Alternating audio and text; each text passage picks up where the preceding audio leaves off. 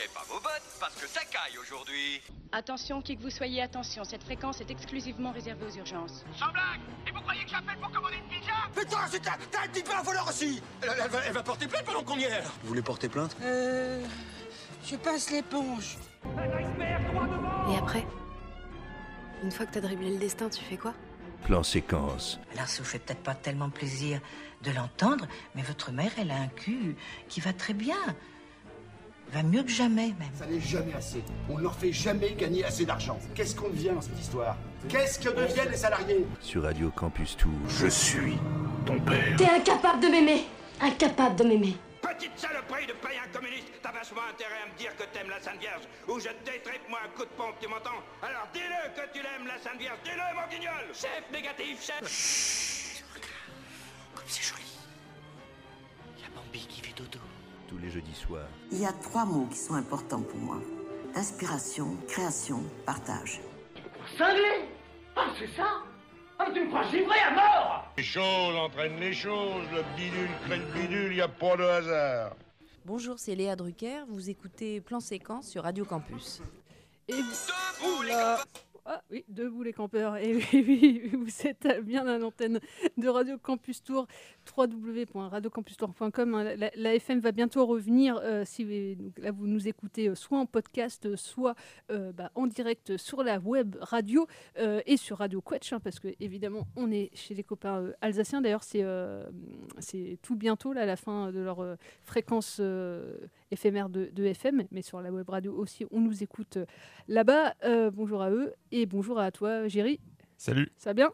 Ça va très bien et toi? Très très bien aussi. Euh, on va euh, revenir euh, en long et en large ce soir, parce qu'on vous l'aurez compris, nous ne sommes que deux.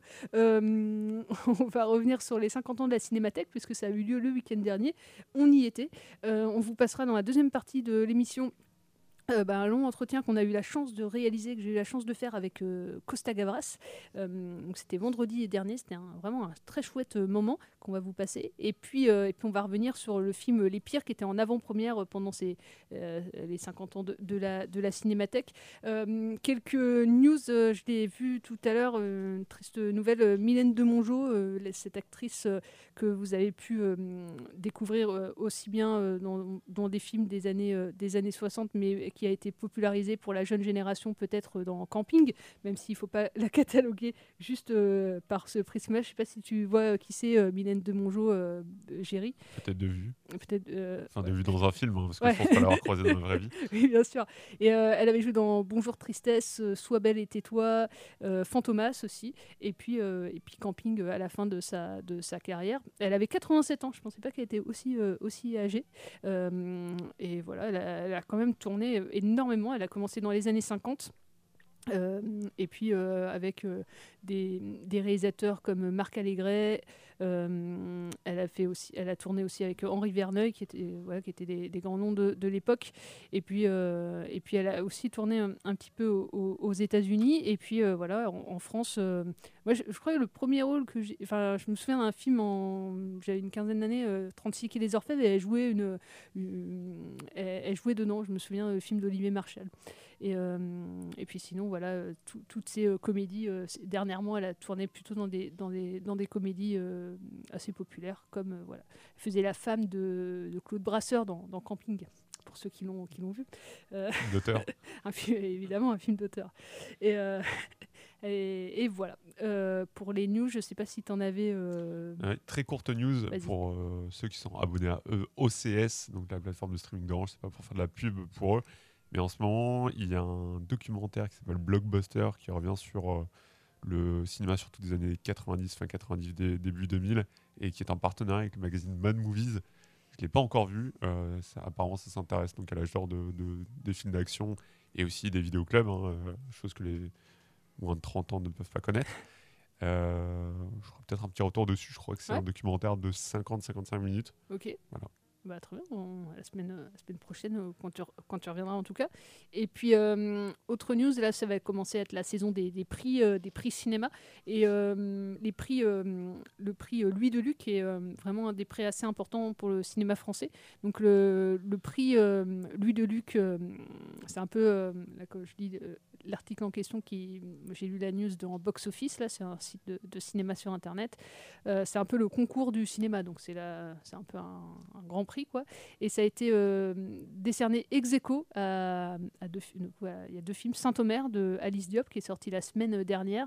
Euh, on, essaiera de vous, vous en parler. Et puis euh, Pacifiction que je n'ai pas vu, mais j'ai eu des très bons échos de ce film d'Albert Serra, euh, un film avec euh, Benoît Magimel. Tu l'as vu? Pour l'avoir vu, je suis un peu plus mitigé. Ah. Euh, sans vouloir trop en dire, euh, le film est assez long, 2h47, et euh, très bien filmé, mais par contre, j'ai, euh, y a, manque de, ouais, il y a un manque de cohérence en fait entre les, entre les scènes. J'ai peut-être pas euh, saisi le propos. Euh, S'il y en a un, c'est peut-être juste le- la volonté du réalisateur de, d'enchaîner les, les séquences juste de façon artistique, on va dire. Mais euh, non, ouais, pas accroché dedans que ça. accroché. Mais très bon rôle Benoît Magimel. Ouais, en tout cas, que le- la, très prouesse. euh, ouais. Euh, donc voilà ces deux films. Et puis le prix Louis Deluc du premier film va euh, à Falcon Lake de Charlotte Lebon, alors, qui sort euh, la semaine prochaine. Et euh, Charlotte Lebon qui est plutôt euh, une actrice de plutôt comédie. Donc là, réalise un film, je crois que c'est un film fantastique. En tout cas, c'est pas du tout une comédie. Donc à voir, les échos sont, sont assez chouettes. Donc j'ai hâte de voir ce film qui sort la semaine prochaine. Et autre film, ça me, comme ça, la, la transition est toute trouvée, puisque la semaine prochaine sort Les Pires. Du coup, premier, euh, film de Lise Akoka et Roman Guéret, qui était en avant-première aux 50 ans de la Cinémathèque, euh, que tu as vu, Géry. Moi, je l'ai- vu aussi. Euh, de quoi il retourne Les Pires, ce premier film? Alors exactement, donc les pires, donc qui étaient euh, projetés dans le cadre des 50 ans de la cinématique, comme tu l'as dit, sur la thématique des films qui parlent au cinéma. C'est un film qui a été invité, si je puis dire, par, par l'association Cyclique. Euh, je ne me souviens plus du, du terme euh, exact de, de Cyclique, Mais c'est la promotion du cinéma et du euh, livre ouais, en, en en région centre. centre, Et c'est également un film qui a été présenté dans la section Un certain regard en Festival de Cannes cette année. Donc de, de quoi ça parle, les, les pires Donc c'est euh, un film qui parle de cinéma. C'est l'histoire d'un tournage qui va avoir lieu dans, dans la cité Picasso à Boulogne-sur-Mer, dans le nord de la France. Et lors du casting, quatre ados, Lily, Ryan, Malice et Jessie, sont choisis pour jouer dans le film. Le film d'ailleurs euh, commence par un faux casting sauvage qui est assez long. J'avais un peu peur au début que ce soit vraiment euh, tiré à longueur. Mm. Mais euh, finalement, j'ai bien fait de rester dans la salle, contrairement à d'autres films, comme Pacifiction. Euh, revenons à nos moutons. Donc, dans le quartier en fait où est tourné ce film, tout le monde s'étonne de pourquoi n'avoir choisi que les pires, pourquoi ces enfants, pour tourner ce film, donc ce faux film qui s'appelle euh, À pisser contre le vent du Nord, à parle à ton patron, toujours tu auras tort, quelque chose comme ça. Un proverbe euh, ch'ti. Donc voilà, c'est comme vous l'avez pu dîner, c'est une, mise en abîme du cinéma. On, les réalisatrices, donc Lisa Coca et Roman Guéret. Lisa Coca était d'ailleurs invitée au, studio dans le cadre de, cette projection, euh, veulent mettre en avant la façon de, de faire un film, tout simplement. Euh, également les dilemmes qu'il peut y avoir pour un réalisateur, euh, aussi bien les dilemmes techniques que les thématiques plus sociales, euh, c'est-à-dire jusqu'où un, réalisateur peut pousser ses acteurs, et là des acteurs euh, très jeunes, euh, très jeunes dans, le film, mais aussi dans la vraie vie, hein, on devine que ce sont des, adolescents. Euh, ouais, J'ai trouvé ça très intéressant de, de filmer justement le cinéma et également de, de filmer dans, dans ce cadre-là, dans, dans, des, euh, dans des lieux dans, la, dans le Nord, un, un cadre de la France qui n'est pas forcément très mis en avant dans, dans le cinéma, en tout cas pas en, pas en bien. Euh, voilà, c'est un film, je pense, un bon premier film. Euh, il fera peut-être pas date, mais en tout cas, c'est une belle réussite. Et moi, ce que j'ai bien aimé, c'est euh, justement, comme je le dis, que ce, on montre aux, aux spectateurs, on joue même avec la vie du spectateur sur la, la façon de, de filmer. Des, on est pas des fois, on, hésite entre la fiction et le documentaire. Et en fait, ce biais-là, ça permet de pas tomber dans le voyeurisme que, que peut que peuvent avoir certains cinéastes. On va pas, euh, on va pas montrer en fait ces, ces acteurs et ces actrices comme des, comme des bêtes de foire. Euh, on va montrer leur vraie vie, donc avec leur haut, leur bas. Euh, on va pas, on filme la misère mais sans, sans la rabaisser. Et ça montre les secrets de tournage, comme je le disais, euh, donc les, les secrets techniques aussi. Euh, et également, il y a de, de très bons acteurs, des acteurs en, en devenir. Pour moi, le, le rôle phare de, de ce film, c'est Johan Eldenberg, euh, qui joue Gabriel dans le film, le réalisateur du faux film, si vous m'avez bien suivi, qui est un acteur flamand qui apporte justement cette, cette touche assez nostalgique et poétique euh, et qui dénote par rapport au reste des personnages qui sont eux ici du nord de, de la France. Également, c'est quelqu'un de pas manichéen, on le déteste pas, mais par moment, euh, par moment on se dit, mais il en fait peut-être un peu trop. Il y a aussi euh, une actrice qui, elle, est une actrice en devenir, qui est Mallory Vaneke, euh, qui a- apporte une touche assez juvénile, une spontanéité adolescente, qui est en parfaite adéquation avec le film. Et comme je le disais, donc le, film montre bien le, Nord, euh, comme l'ont pu faire certains, euh, certains cinémas. Je pense notamment à, Romain Gavras, donc euh, le, fils de Costa Gavras, qui dans son film, son premier long métrage, Notre jour viendra, a filmé beaucoup de, fa- beaucoup de, de plans dans, dans le Nord. Et euh, ça rendait quelque chose de poétique. Je pense aussi à Arnaud Desplechin, euh, dans Roubaix, une lumière. Euh, parce que oui, il n'y a, pas que- il y a pas que Bienvenue chez les Ch'tiens qui mettent en avant cette, euh, cette région de la France. Et donc je me disais, voilà, je le, je le conseille. Peut-être que dans, dans quelques années, on, il sera moins salué, mais je pense qu'il va quand même bien vieillir. Et, Mm. et, euh, et voilà, j'ai hâte de voir la suite pour, euh, pour ces deux réalisatrices. Et euh, ouais, je, te, je te rejoins, ça m'a fait aussi penser au, au cinéma de, de Bruno Dumont, notamment ses premiers films aussi, où à la fois il filme le Nord, parce que c'est un cinéaste euh, du Nord, mais aussi où il filme des acteurs euh, non professionnels. Je pense à La vie de Jésus, qui était un, un- un film aussi assez, assez coup de poing. Et alors moi, je l'ai vu deux fois. et la première fois, je savais rien du tout sur le film, mais vraiment rien. C'est la, la première fois qu'il était, c'est en mai dernier. Et, et en fait, je, suis- je suis sortie de là, je savais pas ce qu'avait fait les. Il, il avait, il n'était pas présenté, je veux dire, je l'ai vu euh, vraiment euh, comme ça. euh, et, et je me suis demandé d'où parlent les, les réalisatrices. Qu'au début, est-ce que je suis, c'est un documentaire, est-ce que c'est une fiction? J'étais un peu perdue.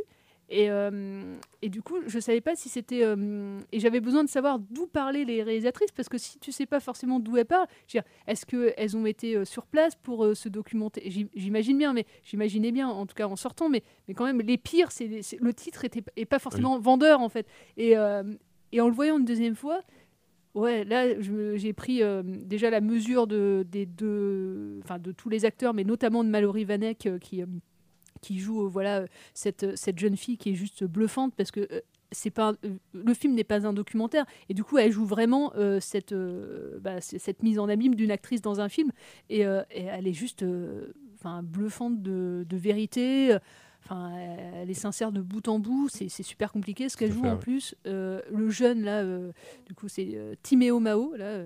Qui joue le rôle de Ryan. Ouais, lui aussi, il va. enfin, Le euh, petit frère ouais. dans le faux film. C'est hallucinant comment il joue. Et, euh, et d'ailleurs, ces deux acteurs, ce que disait euh, Roman Guéret, qui sont pour l'instant non professionnels, mais qui hésitent à en faire une carrière. Mm. Bien, sûr, ils sont peut-être trop jeunes.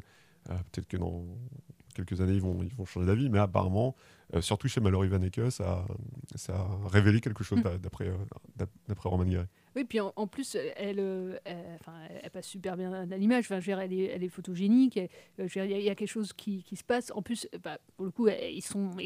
Le fait aussi qu'ils soient bons, c'est qu'ils sont très bien dirigés aussi. Voilà, ils, sont sincères aussi. Voilà, ouais, c'est ça. Donc, euh, ils ont été chercher euh, quelque chose, euh, les réalisatrices, dans ces acteurs-là. Qui, enfin, le casting est super bon, quoi.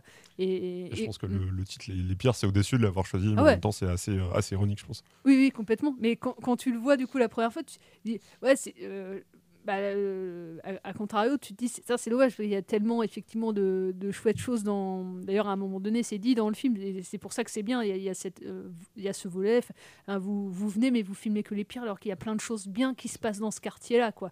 Et, euh, et vous ne choisissez que ça. Mais en même temps, c'est pour, c'est pour montrer une certaine vérité de ces quartiers. Enfin, en tout cas, une partie de ce qui se passe dans ces quartiers-là. C'est une partie. Et, et puis, comme tu disais très, très justement, ce qui est super intéressant dans ce film, c'est tout le côté euh, bah, tournage aussi de film. Donc, euh, c'est c'est comment tu vas diriger tes comédiens, euh, jusqu'où tu t'es prêt à aller pour avoir une certaine vérité dans, les scènes. Là, il y a une scène de bagarre notamment. À, quel moment tu coupes parce que ça devient trop violent. Enfin, il y a tout ça qui, est interrogé dans, le film. Et, euh, vous fiez pas forcément la bande-annonce parce qu'au regard de la bande-annonce, on croirait presque à une comédie. Ah non, c'est pas euh, non. Non. Enfin, il y a peut-être des séquences qui prêtent à Mm. rire, mais dans l'ensemble, euh, non. Non, non, c'est on est on est dans un ou alors une comédie dramatique quoi, mais euh, C'est ça. on n'est pas non plus dans un drame, mais euh, oui, je, je sais pas comment il est catalogué là sur Allociné. Ils l'ont mis, en- ils l'ont mis en comédie dramatique, ouais. Et, euh, et, et avec une, une bande son, on va vous passer une musique euh, euh, qui est euh, signée, euh, enfin pas entièrement, mais euh, il y a du, du rap dedans et notamment la, la, la musique de fin est signée euh, Rémi. Euh, Rappelle-toi. Avec Y. Ouais, avec Y. qui Ouais. et, euh, et du coup, je voulais qu'on la, qu'on la passe, ça pourrait être Qui bien. lui fait Ouais. un- a participé donc Oui. au, au film d'une certaine façon. Il y a d'une part, euh, il joue euh, quelques apparitions dedans, et sa musique a un rôle prépondérant en fait pour les personnages du faux film. Et, et ben on va vous la passer. Ça sort la semaine prochaine au, studio. Et euh, tout à l'heure, on parlait de prix. Ce film a reçu le prix du meilleur film au Festival d'Angoulême et le grand prix Un certain regard au Festival de Cannes. C'est pas. Voilà. C'est. Pour un premier euh, long métrage, on est sur quelque chose. euh, C'est pas parce qu'il a eu des prix qu'on vous conseille d'aller voir, euh, pas du tout. c'est pas du tout ce que je dis. Mais voilà, ça. En tout cas, c'est un, c'est un film qu'on n'a pas l'habitude de voir tout le temps et, et qui interroge. En fait, c'est pas un film qui. Moi, j'ai bien aimé le voir deux fois parce que tu vois, c'est ce genre de film où tu comprends d'autres choses quand tu le vois la deuxième fois, quoi. Donc, euh, donc rien que pour ça, c'est intéressant, quoi. C'est pas un, un film où, qui donne toutes les clés en main à la première vision.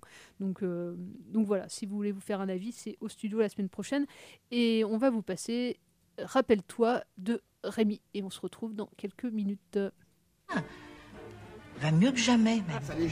Alors non, euh, je ne vais pas vous repasser le générique en boucle de cette, de cette émission. Je me suis trompée, je suis désolée. Ça va, ça va fonctionner tout de suite là maintenant.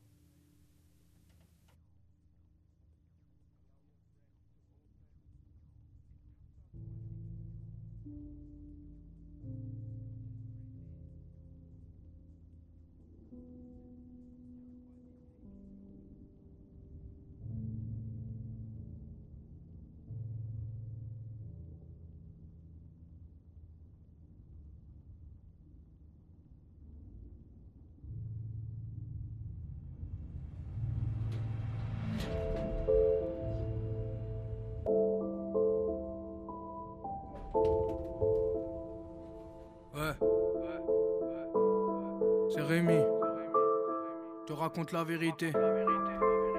Mes rimes sont à méditer.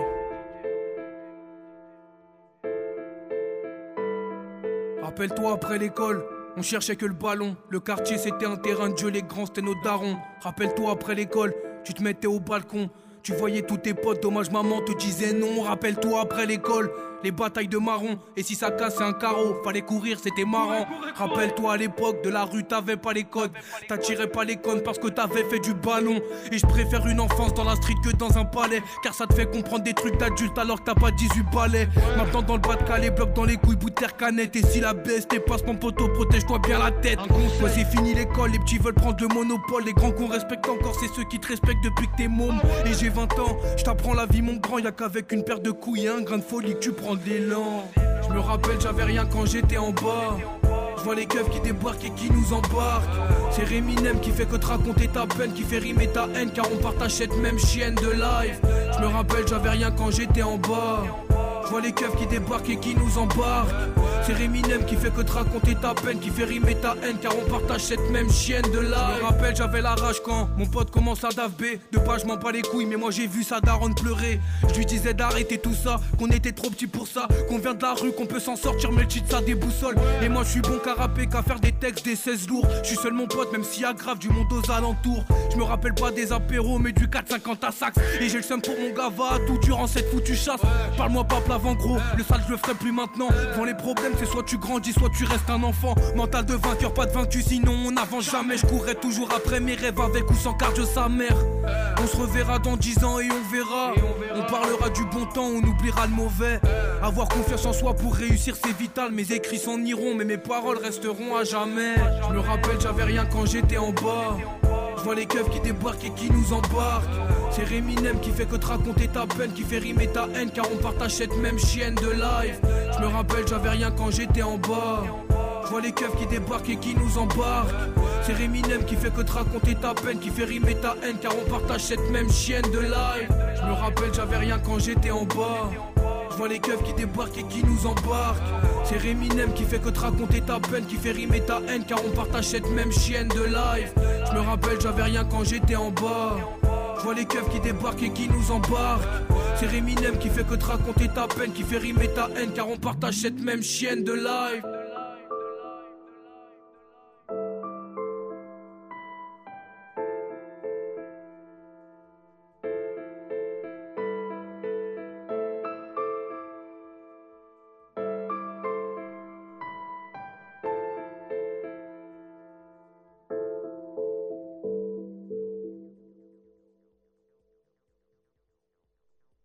Tous les jeudis soirs sur Radio Campus Tour, Plan Séquence, une émission sans coupe, une émission d'un seul mouvement, d'un seul tenant, une émission d'un seul souffle.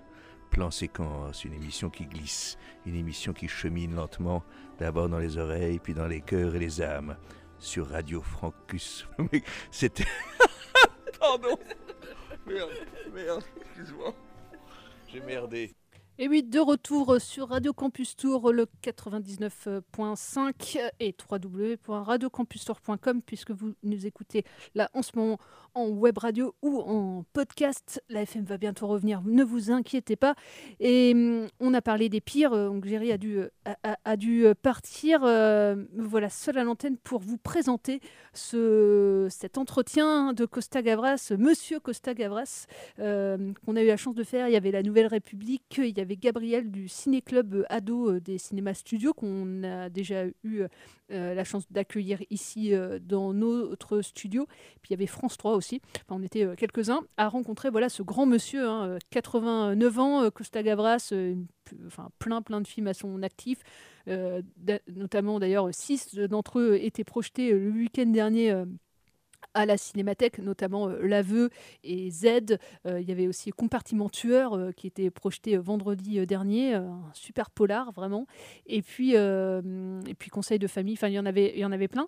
Et, hum, on a eu la chance voilà, de lui poser des questions. Alors c'est un, peu un privilège et je remercie encore une fois, surtout à ce micro, la Cinémathèque, notamment Elsa Torrens, Elsa L'Oncle, de nous avoir donné la possibilité d'aller poser quelques questions à ce grand monsieur du, du cinéma. C'est vraiment pas vain mes remerciements, euh, vraiment sincèrement merci. C'est un grand honneur. Euh, donc euh, on va vous passer ce- cet entretien. J'espère que ça va vous plaire, que ça va vous donner envie de, découvrir un peu l'œuvre de, Costa Gavras si vous n'avez pas pu aller à, la, à la Cinémathèque la semaine dernière. Donc la première question qu'on lui a posée. Euh, c'est à, à, Costa Gavras, c'était quel a été le déclic euh, pour, euh, bah, pour faire du cinéma? C'était quoi le film, le, film fondateur un peu? Qu'est-ce qui l'a donné envie de faire, de vouer sa vie au cinéma? Donc voilà, c'était la première question. Je vous laisse en sa compagnie et puis on se retrouve d'ici euh, 35 minutes pour, bah, pour- limite pour clôturer presque l'émission. Allez, c'est parti. Ma première question elle serait la suivante, c'est vous quel est votre premier souvenir de, cinéma et, et dans une salle de cinéma Est-ce que vous avez ça serait, lequel? Non, moi j'ai- deux, époques de cinéma. J'ai l'époque du pays d'où je viens, la Grèce, où il y avait une censure terrible, il y avait des films de cow-boys, des films d'action, etc. Et l'étape suivante, c'est Paris, j'arrive, je suis à la Sorbonne, et des amis vont à la cinémathèque, ils m'amènent à la cinémathèque française, à la rue d'Ulm. C'était une petite salle avec des, fauteuils en bois qui claquaient quand on se levait, etc. Et qu'est-ce que je vois comme premier film? Le film d'Eric von Stroheim, Les Rapaces. C'était un enchantement. J'ai découvert qu'il y avait un autre type de cinéma que ce que je connaissais. Voilà, c'est ça. Alors j'ai passé beaucoup de temps à la cinémathèque, Sorbonne, cinémathèque, Sorbonne, cinémathèque, et après IDEC. Voilà. Et, et oui, d'ailleurs, voilà, après vous rentrez à l'école de, de cinéma, c'était quoi le, le déclic pour se dire, euh, ça y est, moi je veux en faire mon métier, quoi, je veux, je veux travailler dans le cinéma Oui, moi, je faisais, je voulais avoir une licence de lettres comme ça, des lettres modernes. Et j'avais commencé à travailler. Et puis, j'ai découvert la cinémathèque. J'ai découvert aussi à la Sorbonne une- un cours qui se faisait par des, des, Sadoul, qui étaient les grands historiens du cinéma, et, et Mitry. Et il s'appelait. s'appelait. Ça va me venir. Et j'ai suivi aussi, mais c'est très, très, c'est très difficile à suivre. Voilà. Et, mais j'ai appris en même temps qu'il y avait une grande école qui s'appelait IDEC. Je suis allé à l'IDEC voir est-ce que je peux entrer à l'IDEC. Voilà, c'était la possibilité. Et le directeur, M. Tessonneau, il, euh, il était licencié à lettres, comme il l'a dit, et il était content que je fasse une licence. Et il m'a dit, est-ce que vous, si vous entrez à l'IDEC, ah, est-ce que vous continuerez? Je dis absolument. Et, c'est vrai que je ne peux pas faire le co- concours. Donc il m'a accepté sur, sur un dossier que je devais faire. Et aussi, il m'a dit de faire aussi une sorte de, petite étude sur, de travail plutôt, sur le, sur le théâtre ancien grec. Et j'ai découvert qu'il n'était jamais enseigné à l'école ni au lycée au théâtre grec. Alors il a fallu que je relise le théâtre grec en français et que je fasse ce travail en français. Voilà. Et mon français à l'époque, il était vraiment très très très faible. Bien. Voilà. Et j'étais accueilli. Et là, c'était le- l'enchantement parce que j'ai commencé à découvrir le cinéma, comment on le faisait, le montage, l'éclairage, la mise en scène, analyser des films, etc. Et j'ai oublié complètement la licence. Voilà. Ça a été pris complètement, du matin au soir. Et, et en plus, je suivais tous les cours. Les sons et tout ça, tout m'intéressait. Et voilà. Et j'ai eu la chance, à la fin de- des études à l'IDEC, l'IDEC m'a trouvé un stage, un film, pour 15 jours.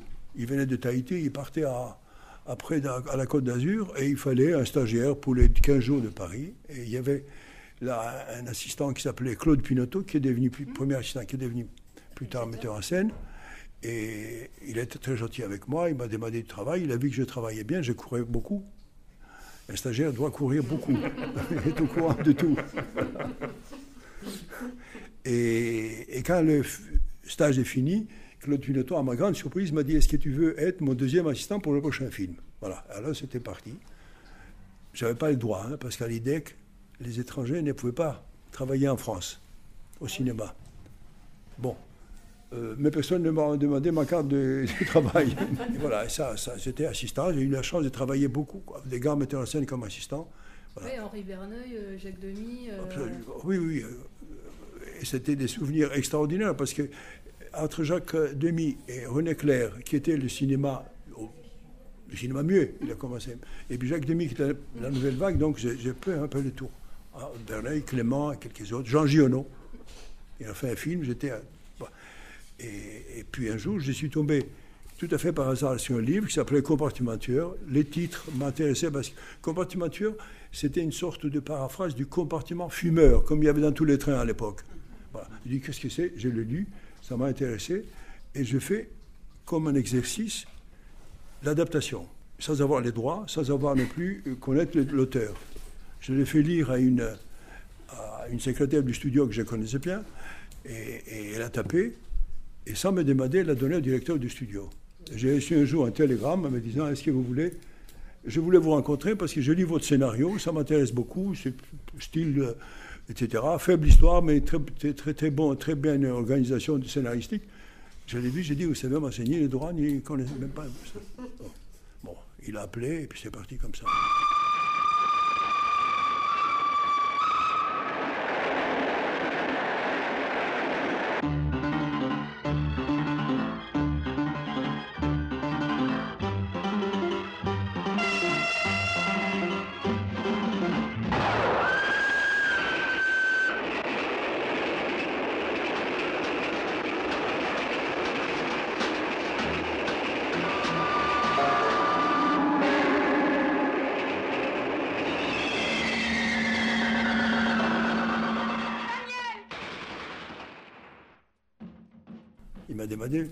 Qui vous voulez comme acteur. je dis, je à l'époque, nous connaissions très bien les acteurs, parce qu'il y a les assistants qui faisaient le casting, qu'on appelle aujourd'hui. Et on connaissait tous les acteurs. Je commençais à dire des noms. Je dis pour les jeunes, ceci, cela, etc. Et, et Jacques Perrin, Piccoli, c'est des acteurs que je connaissais bien. Mais tout en me disant, mais qu'est-ce que j'ai dit là C'est Où on va là Je ne comprenais pas. voilà. Mais lui, il était enthousi- enthousiasmé par mon- ma réputation d'assistant aussi. Je trouvais que c'était un homme sérieux. Et puis je dis pour les jeunes Jacques Perrin, et je connaissais les montants signorés pour avoir travaillé avec Simone dans des films. J'ai dit, bon, la jeune Catherine pourrait faire, je savais qu'elle voulait être euh, actrice, peut faire le couple. Ah, il dit, je vais appeler Simone. Dis, ne l'appelez pas Simone, je vais la prévenir parce que c'est... Bon, j'ai prévenu Simone, j'ai donné le scénario à lire. Il m'a dit, Catherine, attendant d'avoir son bac d'abord, mais si tu veux, moi je te fais la vieille actrice du film. Elle appelait la vieille actrice. J'étais stupéfait, parce que là c'était fini, le film se faisait. Voilà, il n'y avait plus à reculer. Voilà, voilà. Et le film s'est fait. Montant, du coup, me dit, dis donc, il, il paraît qu'il est bon le scénario, il n'y a pas un rôle pour moi.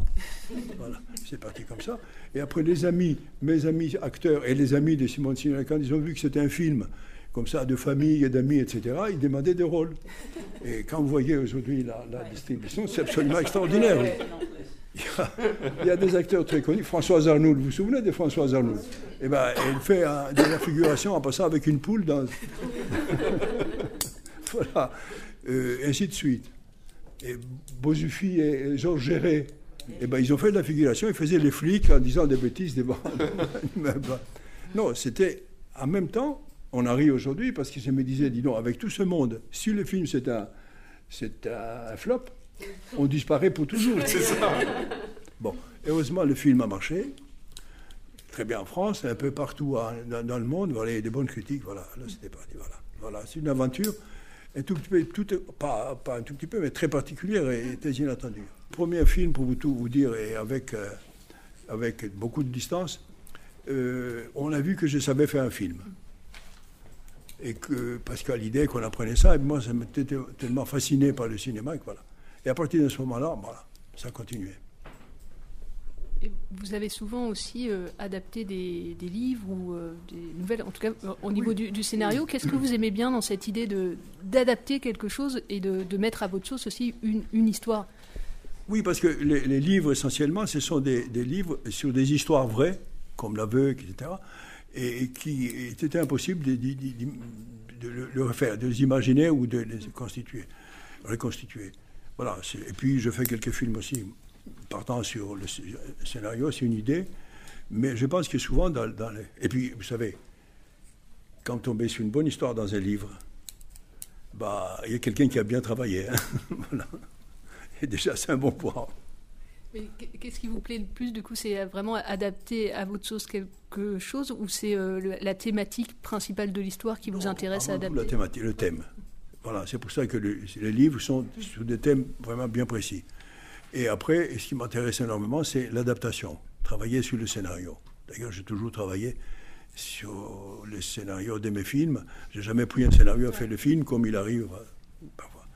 Et après, c'est le tournage, qui est une peine profonde, une grande angoisse, mais en même une, fascination, un travail assez étonnant. Parce qu'on on travaille avec des hommes, des femmes, qui sont prêts à, vous offrir leur talent pour être dans votre film. Il n'y a, a pas d'honneur plus grand, à mon avis, que, celui-ci. Et, après, le montage. Je m'intéresse beaucoup le montage. C'est c'est là où on écrit le film, en fait. Je crois même que j'écris le scénario en pensant déjà en montage.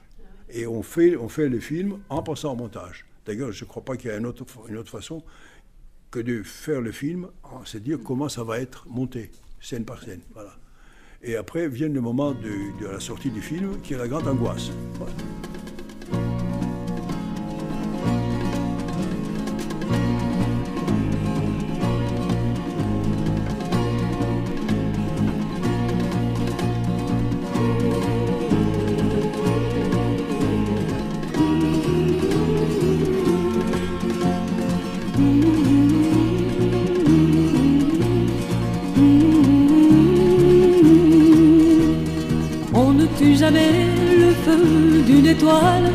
même quand l'étoile est morte.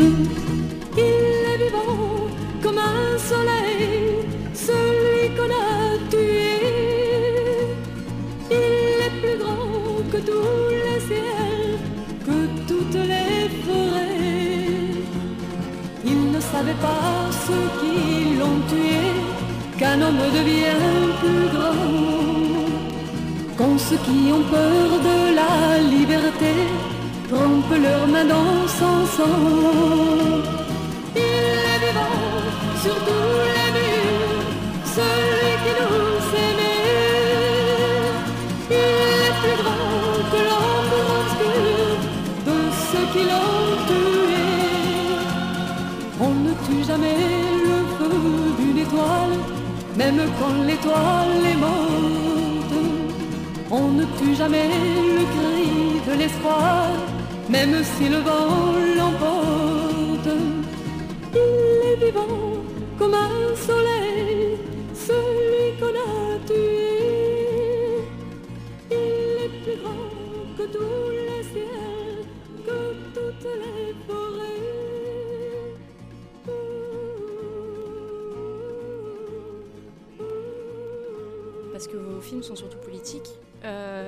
Est-ce qu'il y a certains plans ou une certaine technique de cinéma euh, qu'on s'interdit lorsqu'on filme un sujet politique euh, Par exemple, certains plans qui pourraient laisser penser. Enfin, moi, par exemple, euh, l'idée enfin de la question était venue vis-à-vis d'un plan dans la liste de Schindler, par exemple, qui avait fait polémique. Est-ce que vous, quand vous faites des plans, vous vous dites ah, faut surtout pas que je fasse ça comme plan parce que ça pourrait tirer une polémique vis-à-vis de la politique? C'est une question difficile, mais je vais donner une explication un peu plus large, si vous permettez. D'abord, quand on touche à, ce qu'on appelle politiquement, tous les films sont politiques, hein, on peut en parler de ça si vous voulez, je peux vous expliquer comment je vois ça. Et, mais quand il s'agit d'une vraie histoire, avec des personnages qui ont existé, une situation qui a existé, première règle, respecter l'éthique des personnages, de l'histoire, de ce qu'ils ont dit, de ce qu'ils ont fait et comment ils l'ont fait. Donc il n'est pas question de faire des, des prouesses cinématographiques pour faire mieux marcher les films ou pour, parce que vous le voyez comme ça. Donc là, il n'y a pas une limite, mais c'est une obligation, à mon avis. Voilà. Et à partir de là, l'autre point, c'est que chaque histoire impose son style. Un film, pour donner, puisqu'on vient de voir, il y a Z qui passe là, il y avait un style différent. Après vient l'aveu, tout à fait différent. Et si on raconte des histoires, à chaque fois, on essaye de trouver le style qui correspond à l'histoire, qui correspond au personnage, etc. Ça, c'est une obligation totale. Mais, mais l'éthique, le respect de l'éthique des personnages et des situations, c'est à mon avis la règle absolue. Sinon, on fait n'importe quoi. Et parfois, quand je vois qu- quelques collègues qui ont dit, voilà, je fais cette vraie histoire, mais j'ai pris certaines libertés. Ce n'est plus une vraie histoire. C'est vrai qu'une une vraie histoire se passe en deux mois et des années parfois, et vous la réduisez à deux heures. Donc là, c'est une autre responsabilité. Alors si par-dessus le marché, vous commencez à faire des, des prouesses cinématographiques, on, on sait les faire, vous savez, pour faire marcher soi-disant le film, euh, là, vous, sortez de- de- de- de- de- du thème principal. Ça implique aussi de travailler en, en amont avec euh, son chef opérateur. Vous avez travaillé avec des grands chefs opérateurs, comme on peut. J'aimerais bien que vous parliez, par exemple, de votre travail avec euh, Raoul Coutard, qui était bah, sur Oui. Et, et l'aveu. Est-ce que voilà, comment vous avez travaillé en amont, voilà, sur ces deux, deux films-là av- avec lui? Non, je pense qu'il y a un travail très, très important à faire avec, d'abord avec les chefs opérateurs. Bon, d'abord, on le fait avec les co-scénaristes, quand il y en a un. Parfois, il n'y en a pas, parfois, il y en a. Et puis après, le, mais avant vient le, le- le décorateur, chef décorateur. Parce que là, il faut trouver aussi un style. Même si c'est une reconstitution de certains lieux, euh, il y a un style qui doit correspondre à l'histoire et, au film.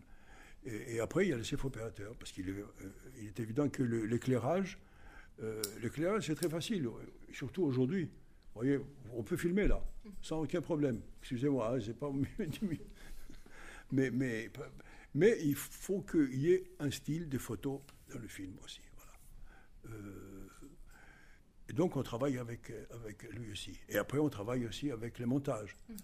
Il est vrai que les, les, les metteurs en scène de, avec qui je travaillais comme assistant, pour pas tous, beaucoup d'entre eux, ils euh, voyaient passer un moment, deux moments, quelques heures seulement par semaine pour voir le montage. Le, monteur ou la monteuse faisait des propositions et, il acceptait ou il faisait des changements et il revenait plus tard. Non, moi je pense qu'il faut être là parce que l'écriture du, fi- du film se fait au montage. Exactement. Vous choisissez la longueur d'un gros plan ou d'un plan large, etc. Donc c'est là l'écriture. Ça, ça avait agacé le monteur de mon premier film, et il s'est habitué très vite, on est devenu amis. Est-ce qu'un jour vous vous êtes dit, euh, je vais faire, euh, est-ce que vous, vous avez pensé faire le montage vous-même, par exemple, d'un film, ou vous avez besoin quand même d'avoir un œil extérieur aussi Il faut à un œil extérieur, il faut le monde, évidemment, toujours, il faut un œil extérieur. Il faut quelqu'un qui, qui n'a pas passé par tout le processus dont je vous ai parlé avant, où vous êtes attaché à beaucoup de choses, et il y a des moments, il faut oublier certains attachements. Voilà, il faut penser à l'histoire, voilà. Et les chefs monteuses ou monteuses, monteurs ou monteuses, euh, et puis ils ont c'est du talent, et puis il y a une technique aussi qu'il faut apprendre, et c'est très difficile, mais c'est surtout, surtout une sorte de collaborateur euh, de, de- de- de l'écriture du film. Euh, toujours pour parler de la, technique, vous avez commencé, euh, en tout cas pour le montage aussi, et puis euh, en- pour le tournage, vous avez commencé à l'époque, il y avait voilà, de, la, pellicule en 35 mm, donc le montage se faisait aussi en, avec de la pellicule. Maintenant, est-ce que vos derniers films ont été pensés en numérique? Est-ce que le montage s'est fait aussi en numérique, j'imagine? Mais est-ce que vous pouvez parler de cette transition-là que vous avez vue opérer aussi Et qu'est-ce que vous en pensez de cette, de cette transition, vous qui avez connu les deux? Vous savez, il y, a, une sorte de nostalgie pour le, pour le film, c'est vrai, parce que c'est un travail vraiment très artisanal. Il y a des fils, il y a bobines, il faut les couper, il faut les coller, il y a tout ça. vous avez des différentes coupes que vous n'avez pas utilisées, les chutes qu'on appelle, il faut les retrouver. Donc il y a tout un travail très artisanal que, que l'on perd. Euh, et ça, ça manque pendant un moment. Mais il est vrai aussi qu'il y a une nouvelle, une, nouvelle génération qui fait du numérique, mais ils ne savent pas ce que c'est que le, le film. Et ils font des de- très bons films aussi. Vous comprenez? Donc, il y a eu dans le cinéma des, des- des techniques. Joël va m'aider aussi probablement. Depuis le début, on est passé du ce qu'on appelait les muets, qui n'a jamais été muet, hein, n'est-ce pas? C'était toujours sonore, mais enfin bon. Euh, on est passé au parlant. Et tout d'un coup, tout a changé. La technique a changé, le, conce- le concept de la conception des films a changé, etc. Et puis plus tard, il y a eu les, la Trix, ou les petites caméras, Caméflex, Ariflex, etc. Quand, quand la nouvelle vague est arrivée avec Voilà, les caméras voilà. portables. Exactement. La nouvelle vague est aussi, c'est-à-dire que le- la façon de faire les films et de les concevoir, elle devient la nouvelle vague. C'est vrai que Godard, avec les grosses caméras qu'on avait, avec qui on a commencé, avec lesquelles on a commencé, il ne pouvait pas faire son premier film où il voit dans tous les sens, etc. Donc, si vous voulez, chaque fois la technique change l'économie et change aussi le- le- le- le- la conception. Euh, et voilà. Et maintenant, il y a, bon, maintenant, il y a le monstre. Que c'est des monstres, c'est des monstres parce que pourquoi? Parce que ça permet de voir des films à votre téléphone. hein. Et ça permet à tout le monde, ça c'est l'avantage, à tout le monde de faire son film. Des gens me disent, il faut aller à l'école. Je dis non, si vous ne pouvez pas aller à l'école, prenez une petite caméra, écrivez une histoire, prenez des copains, faites-la, et vous le montez à votre ordinateur. Et vous verrez si ça vous passionne ou pour continuer ou pas. Voilà. Donc, et, c'est ce qui se passe. Mais en même temps, cette nouvelle technique permet de voir ce film les films au téléphone. Je trouve ça grotesque, pour ne pas dire autrement. Voilà. Et, ça, c'est le danger. Ça permet aussi de faire des, des, des- des- plateformes.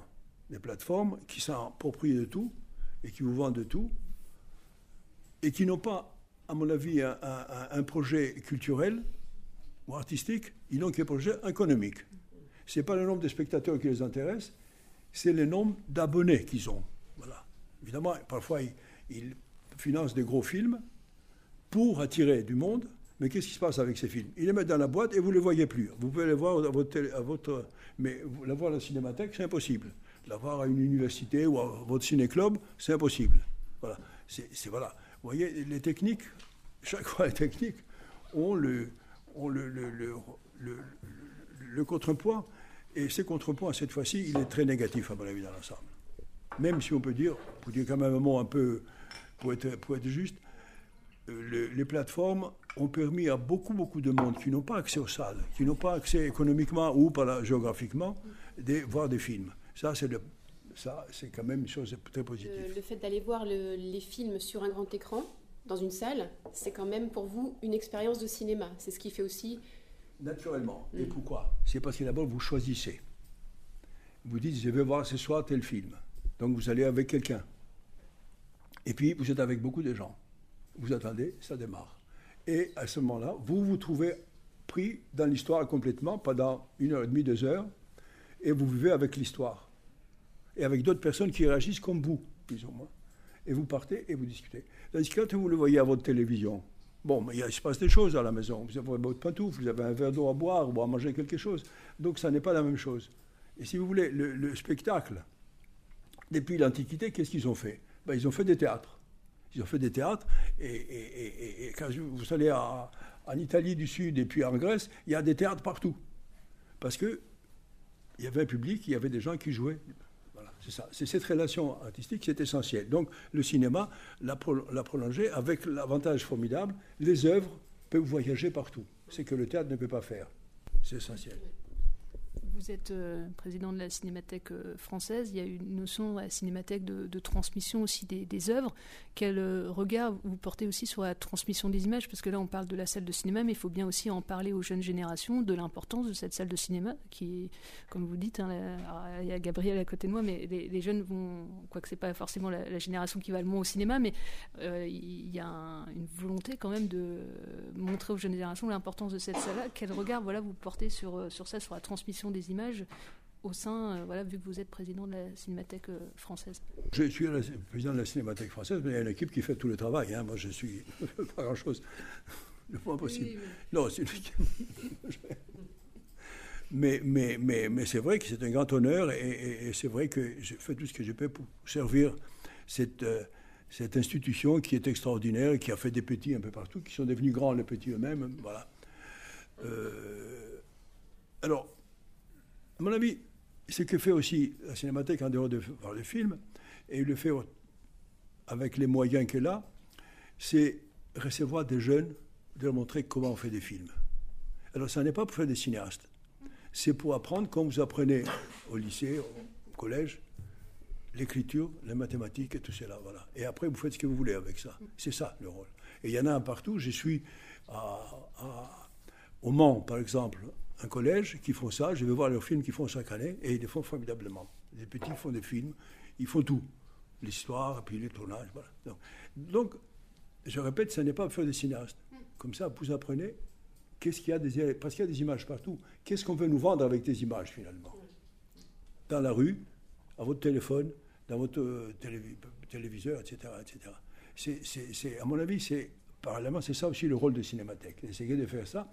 Mais c'est vrai que les moyens ne sont pas toujours suffisants. Et, je pense aussi, peut-être, le, les parents aussi ne le prennent pas suffisamment au sérieux, tous, pour dire oui, allez passer une heure deux heures comme ça, voir comment on fait un film. Est-ce que ça ne serait pas du coup à l'éducation, nationale, il y a des dispositifs scolaires, il y a école, collège, lycéen au cinéma, mais est-ce que, comme il y a eu de l'éducation physique ou l'éveil musical, est-ce que pourrait pas y avoir du coup de l'éveil euh, à l'éducation aux images aussi au sein de l'école, mais un enseignement obligatoire en fait, pour que tout le monde ait accès à ça L'éducation de l'image, vous savez, c'est un projet qui a commencé à l'époque de Jacques Lang. Oui, je sais, Nous, les cinéastes, nous avons poussé à fond, il a accepté, et c'est vrai que depuis, à mon avis, ça ne marche pas très bien. Ça marche même très mal. Parce que le projet était bien préparé par, par la cinémathèque et puis par d'autres, euh, d'autres euh, metteurs en scène, cinéastes en général. Et ça Alors, les lycées prétendent que, oh non, non, on monte des films. Ils montent un peu n'importe quoi, n'importe comment. Et quand les profs veulent. Et beaucoup de professeurs, par exemple, ne sont pas suffisamment préparés. Il faudrait préparer les professeurs aussi, comme il faut. Présenter les mathématiques ou la littérature, présenter le cinéma. Donc voilà. Euh, ça, c'est la première étape. Et après, choisir des films par rapport à l'âge et au savoir de chaque classe, de chaque élève. Voilà. Bah, ça ne se fait pas comme ça du tout. Euh, donc il faut le faire. Et on parle souvent avec les autorités, ils disent oui, oui, il faut le faire, etc., on va le faire, etc., mais ils sont pris par d'autres problèmes, et notamment problème d'argent, etc. Bon, bah, ils n'y vont pas. Mais, je pense qu'il faut, il faut, c'est essentiel de le faire. Alors évidemment, on laisse le travail au ciné-club qui ont fait un travail formidable. À une époque où ça discutait même de parler à l'école du cinéma. Et ils ont fait un travail partout en France.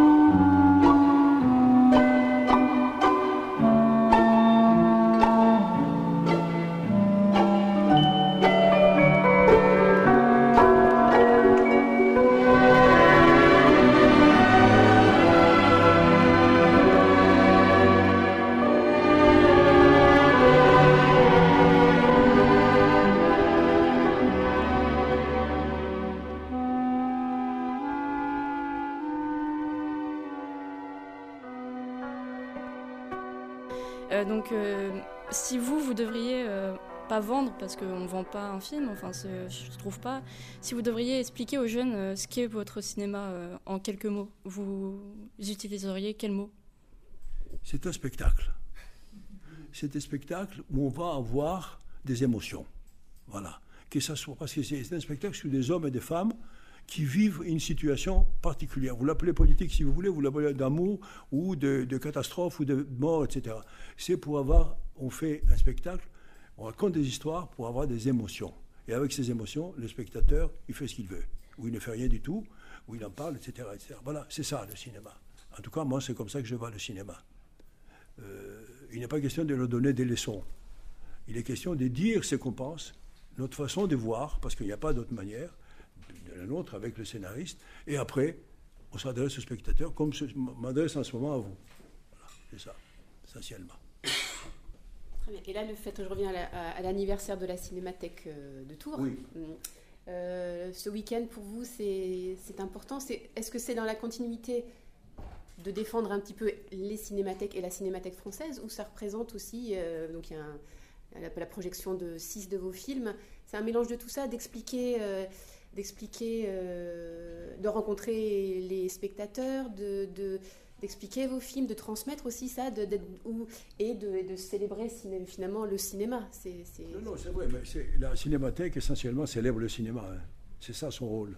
Et célèbre le cinéma depuis son origine jusqu'à aujourd'hui et essaye de célébrer, de montrer, de célébrer les films les plus im- importants, pas dans le sens euh, du nombre de spectateurs qu'ils ont fait, mais de la qualité, le, contenu, la qualité de la mise en scène, l'originalité de la mise en scène, etc. etc. Voilà. Et ça, c'est, je pense que nous avons une chose en France unique qui sont les cinémathèques. Nous avons quelques-unes et elles font un travail formidable. Et c'était ça. Et que le monde nous, nous envie beaucoup. Moi, je vais à un pays, ils disent Ah, la cinémathèque, qu'est-ce que vous faites Qu'est-ce que vous montrez etc. Pourquoi vous le faites?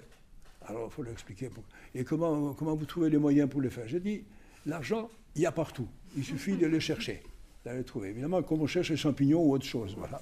Il y a des bons points alors. Oui, non, c'est dur pour moi, c'est très dur, etc. Mais finalement, c'est le travail que les cinémathèques font, ils ont le répondant de l'argent.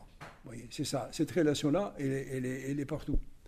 Donc, et- et le travail est essentiel des cinémathèques euh, pour, pour cela, et, et aussi pour, pour une éducation, pour une rééducation, si vous voulez, pour certains. Parce que ma génération, c'est rééduque en voit des films d'aujourd'hui, et mais en voit d'anciens films. Parce qu'il y a une autre technique tout à fait différente, une autre façon de faire les montages, une autre façon de, tout faire. Voilà. Donc, c'est- c'est- c'est ce rôle-là, euh, il faut le, poursuivre et même l'approfondir le plus possible. La cinémathèque de Tours, elle s'appelle la cinémathèque Henri Langlois. Et du coup, euh, j'ai lu, euh, enfin, j'ai vu une de vos interviews. euh, vous parliez d'Henri Langlois. Vous, vous, dites que c'est un, c'était un totem. Et euh, est-ce que vous pouvez nous parler, voilà, de d'Henri Langlois, vu que la cinémathèque de Tours. C'était un totem, parce que un totem, c'est un bon rôle. non, parce qu'il a, il a amorcé avec quelques copains qui le suivaient euh, une idée de sauver les films muets, parce qu'on les jetait. Vous savez, peut-être que 70 à 75, pour combien Les Oui, films muets sont 70%, disparus. à peu 70% ont disparu complètement. Parce qu'on les, on- soit on les jetait, soit on le euh, transformait en pour faire des peignes, je ne sais pas quoi, ou des téléphones. Et il a dit, il faut les sauver. Il a été partout, là où on le jetait, là où on le vendait, là où, au, laboratoire où on ne savait pas quoi en faire. Et il les stockait au début chez lui. Et c'était des bombes, parce que ça prenait feu, voilà. Donc c'était catastrophique. Et il a fait ça. Il a commencé, très peu de gens croyaient. Je crois Cocteau lui a donné un coup de main, aux années 30, 36, 37, 38. Et peu à peu, il a signé. Et puis des dames. Il a eu un petit groupe de dames autour, de lui. Lotte Esner, qui était une historienne allemande, et puis les, frères, les sœurs Lichtig, qui étaient aussi des monteuses, et qui sont enthousiasmées, et qui allaient chercher des choses, dire on va sauver ceci, une affiche, euh, un scénario, euh, et des photos. Et tout d'un coup, on se trouve au jour à la Cinémathèque, et Joël dirige cette section-là, avec la plus grande collection au monde de tout, d'affiches, d'instruments. On a tous les instruments. On a 3000 instruments, 3000 euh, caméras et tout ce qui concerne le 5000 cinéma maintenant mécanique. même. Hein 5000 5000 maintenant. Oui, ça augmente, oui. Bah, avec Laurent. Oui, avec Ça Donc, pas. euh, d'ailleurs, notre problème aujourd'hui, ça n'est pas. euh, ça nous coûte des fortunes pour les stocker quelque part dans les meilleures conditions possibles. Voilà. Alors, euh, il y aura peut-être des musées. On essaye de pousser à fond. Je le fais depuis quelques années maintenant avec eux tous, pour avoir un musée dans le nord et un musée dans le sud. Voilà. Et un cinéma comme. Voilà. Je pense que. euh, qu'on l'aura. Je pense aussi que les autorités, ils sont très favorables. Voilà, c'est démarré. Je ne vais pas vous faire des annonces, pour- surtout qu'il y a des journalistes. pour revenir au départ, les trois dames, et, il y avait d'autres qui aidaient l'anglois, et c'était des Il n'y avait que des dames, en Que fait. des dames. que des dames. Ouais, il était Oui. entouré de femmes. Que des femmes. Parce qu'il y avait. Il y avait déjà Marie- compris, Il y avait Marie. Epstein. Marie il y avait Epstein Marie oui. Merson. Il y avait Musidora. Il y avait. Eve Francis. Oui. Enfin, c'était. Ah non, non, le, le, le gynécée langlois. Oui, le gynécée. non, non, qui, qui apportait des choses de partout, parce qu'ils avaient la passion, il a transmis les passions, et les passions. Ça fait la cinémathèque, comme je disais, qui est d'aujourd'hui, euh, et je ne pèse même pas mes mots, c'est la plus riche au monde à tout point de vue. Et parmi la jeune génération, est-ce que vous avez des, des cinéastes que vous aimez bien euh, parmi euh, les, les jeunes réalisateurs qui font leur premier film en, en ce moment? Non, il y a beaucoup. Écoutez, il y a en France combien On a à peu près 45, parfois un peu plus, un peu moins, des premiers films par an. C'est formidable. Je crois que c'est unique aussi au monde. Il y a beaucoup de femmes qui font des des films aussi, oui. Ça aussi, c'est unique. Parce que si vous voyez euh, Los Angeles, Hollywood par exemple, les metteurs en scène femmes, vous pouvez les compter à la main. hein. Parce que nous avons. Donc, il y en a beaucoup qui font les premiers films. Il y a des grands metteurs, on a des grands metteurs en scène. Il y a une génération, comme il y avait dans notre génération, celle d'avant, il y a une grande partie des grands metteurs en scène qui font des films formidables. Je ne vais pas dire des noms, je ne vais pas donner des notes, hein, mais, mais il y a beaucoup, beaucoup de, metteurs en scène. Si vous voulez, la production est assurée. Je peux vous l'assurer aussi. Après, il y a la production, mais il y a la- tout à l'heure, on parlait des, des téléphones euh, portables sur lesquels on peut voir les films. Il y a aussi la diffusion, après, qui est extrêmement importante. On a parlé de la cinémathèque pour voir les films, mais il y a tout ce côté exploitant aussi pour euh, toutes les salles de cinéma qui existent. Et on est un pays très riche pour ça, d'ailleurs, pour voir les films, pour les faire connaître aussi. Eh oui. Mais ça, c'est aussi le problème économique qu'a le cinéma. C'est-à-dire qu'il faut, il faut de l'argent pour faire des films. Et, et- et- et c'est vrai que on a des producteurs, il y a de l'argent en France, on a fait pas mal de films, on a fait 300, 350 films par an, ce qui est beaucoup à mon avis, mais enfin, ils sont là. Mais on, ne, peut pas changer ça, d'abord. Euh, Il faut faire une censure. Vous, vous pouvez, vous pouvez pas en faire, etc. Mais, c'est comme ça. Le problème, c'est de sauver les salles, à mon avis. C'est essentiel de sauver le plus de salles. Voilà. Et c'est pour ça que le rôle de la, de la cinémathèque, cette espèce de prise de conscience en voyant les films dans des conditions tout à fait particulières, est essentiel. Voilà.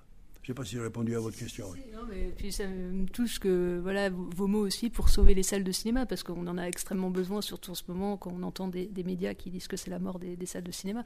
Donc moi ça me touche énormément vos mots. Non, le cinéma ne sera pas mort parce que les, les- les- les- les- les œuvres se feront. Le problème, c'est comment ils, sont- ils seront vus. Comment ils seront vus et aussi les, les metteurs en scène qui veulent faire des œuvres importantes, d'où ils trouveront l'argent. Parce que si on réduit de plus en plus les budgets, bah, ils, ils réduiront, ils feront des histoires avec- qui ne coûtent pas cher, disons. Voilà. Cette relation-là, elle est permanente, ma- malheureusement, pour le cinéma. Merci beaucoup. Merci infiniment, infiniment. Et voilà, c'était euh, Costa Gavras sur l'antenne de Radio Campus J'espère que ça vous a plu, que ça vous a donné envie de, voir, de revoir les œuvres de ce grand réalisateur euh, euh, franco-grec. Euh, voilà, encore merci à la Cinémathèque de, Tours. Encore une fois, bel anniversaire à eux et longue vie surtout à, à eux.